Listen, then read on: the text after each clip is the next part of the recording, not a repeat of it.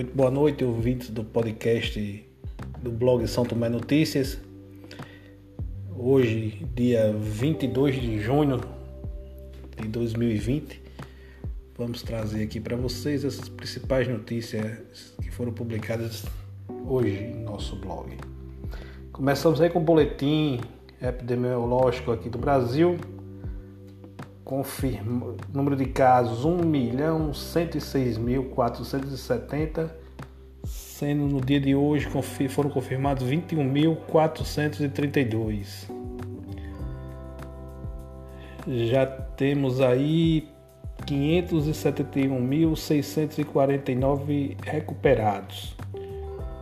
Número de óbitos 51.271 no total, 654 no dia de hoje. Foram os números oficiais. Vamos trazer também aqui o boletim da cidade de Barcelona. Sempre pego uma cidade aqui vizinha para postar. Hoje eu escolhi Barcelona. Foram lá tem 12 casos confirmados, desses 12 casos, 8 recuperados e graças a Deus nenhum óbito. Já em Santa Cruz, infelizmente, a prefeitura confirmou o sexto óbito por coronavírus. Trata-se de uma senhora de 82 anos, ela é portadora de hipertensão, residente lá no bairro do Paraíso. Estava internada desde o dia 10 de junho. E hoje foi confirmado sua, sua morte. também aqui falando, continuando falando do coronavírus, sendo que São Paulo, São Paulo, estado de São Paulo, é o hospital de campanha será desmontado, né? O hospital de campanha lá do Pacaembu, que foi montado pela prefeitura de São Paulo no início de abril, para tratar da, justamente de doenças de Covid, será encerrado no próximo dia 30. Não deixa de ser uma boa notícia porque isso demonstra que os números lá vem os números está é, tendo um certo controle, né? Já começa se a prefeitura vai desmontar é porque o número de internações vem caindo. São Paulo que é o epicentro da doença desde o início. Vários casos lá na cidade de, no estado de São Paulo um todo. Infelizmente aqui em São Tomé foi confirmado o terceiro óbito. Deixa eu ler aqui a nota da prefeitura. Seguindo recomendações da Suvisa, foram realizados novos testes dos idosos do Lar São Camilo de Leles nesta segunda-feira. E é com imenso pesar que comunicamos que, dentre os 23 testados, 9 testaram positivo e um veio a óbito. Confesso que eu não, não, não vi nas redes sociais, não sei quem foi a pessoa que faleceu, o idoso que faleceu, mas deixo aqui meus sentimentos a todos da família e que esses que estejam aí, que foram testados, testaram positivo, que se recupere aí o mais, o mais breve possível. E trazendo aqui também o boletim epidemiológico da cidade aqui, nossa cidade de São Tomé, 207 casos notificados, 60 casos confirmados, 11 suspeitos, 135 descartados, 24 recuperados e 3 óbitos. O boletim que saiu hoje às 18 horas foi divulgado aí pela prefeitura. Mudando um pouco de assunto e no mesmo assunto, porque trata-se aqui ainda da pandemia, né? a decisão do TSE foi em função da pandemia, que propôs o alongamento da campanha. O que é que o presidente do TSE está propondo, vai propor, aliás, propôs ao, ao Senado, ao Congresso Nacional, é que as datas das convenções sejam mantidas, prazo máximo, salvo engano, até o dia 5 de agosto, e o prazo de registro de candidatura que, se eu não estiver enganado, 15 de agosto.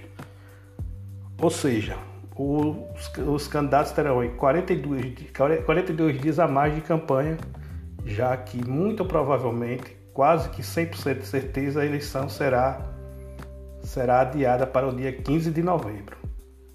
Então, o presidente do TCE quer manter o dia das convenções, aumentando aí o, o, o estendendo aí a campanha eleitoral. Campanha eleitoral, minha gente, que esse ano será bem diferente, viu? Não se iludam, muito provavelmente muito através das redes sociais. Muito provavelmente não teremos comícios. Né? Não sei, ainda o TSE vai ter que descascar esse abacaxi aí para dizer como é que será feita essa campanha, será realizada essa campanha eleitoral desse ano. Uma dica aí de live, a live de Flávio José, amanhã, dia 23 de junho, a partir das 17 horas, no Arraiá de São João de Flávio José, grande cantor, compositor aqui do Nordeste. Vale a pena aí acompanhar essa live, essa véspera de São João. Sim, lembrando que José Bezerra, né, no dia 24, estará apresentando o Arraiá do Zé da Prata através do Facebook. Amanhã eu trago mais, maiores detalhes com relação a essa live de, de, nosso querido Zé Bezerra. Notícia de Natal, prédio histórico desabou na Ribeira. Parte do prédio histórico, onde funcionou o antigo cabaré Arpege, na rua Chile, na tradicional rua Chile, bairro da, da Ribeira desabou na madrugada deste domingo.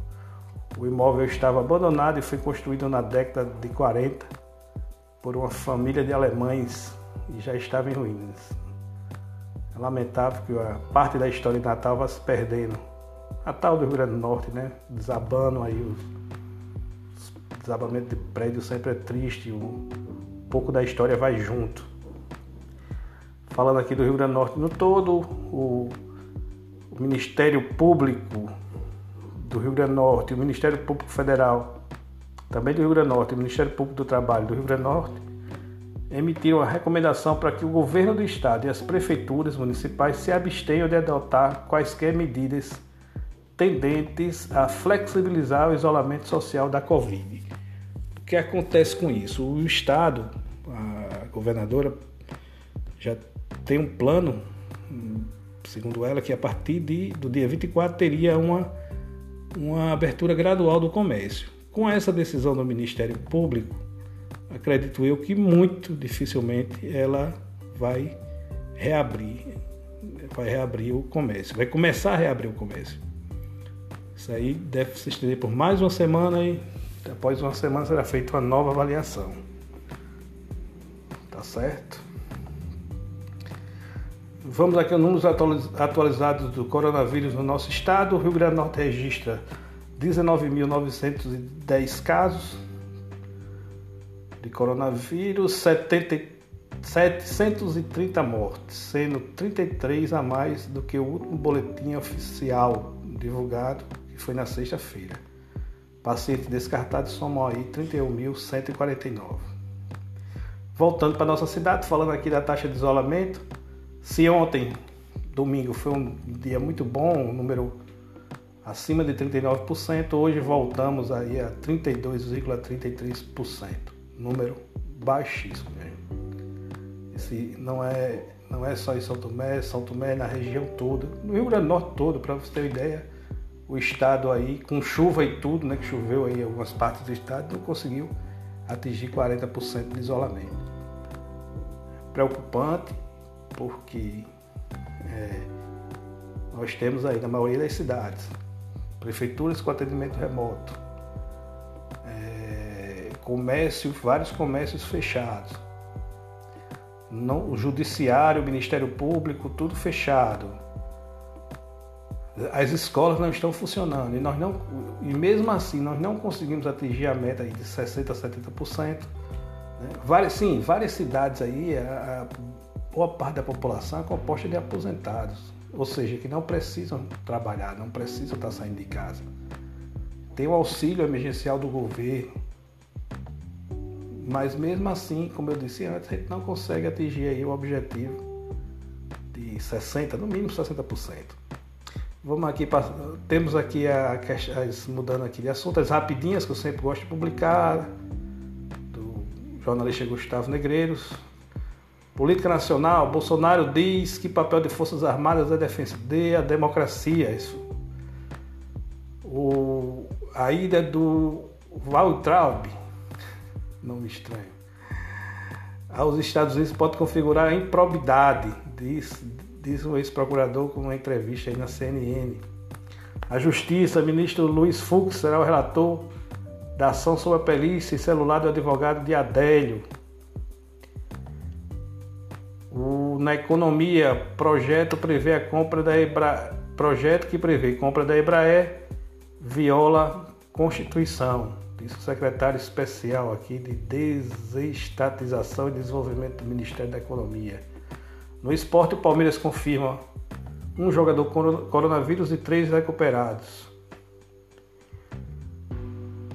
Então aqui, deixa eu ver se tem mais alguma coisa. Sim, uma última notícia: o atendimento remoto do INSS foi prorrogado. O atendimento remoto do Instituto Nacional de Seguro, de Seguro Social, o INSS, foi prorrogado até o dia 30 de julho.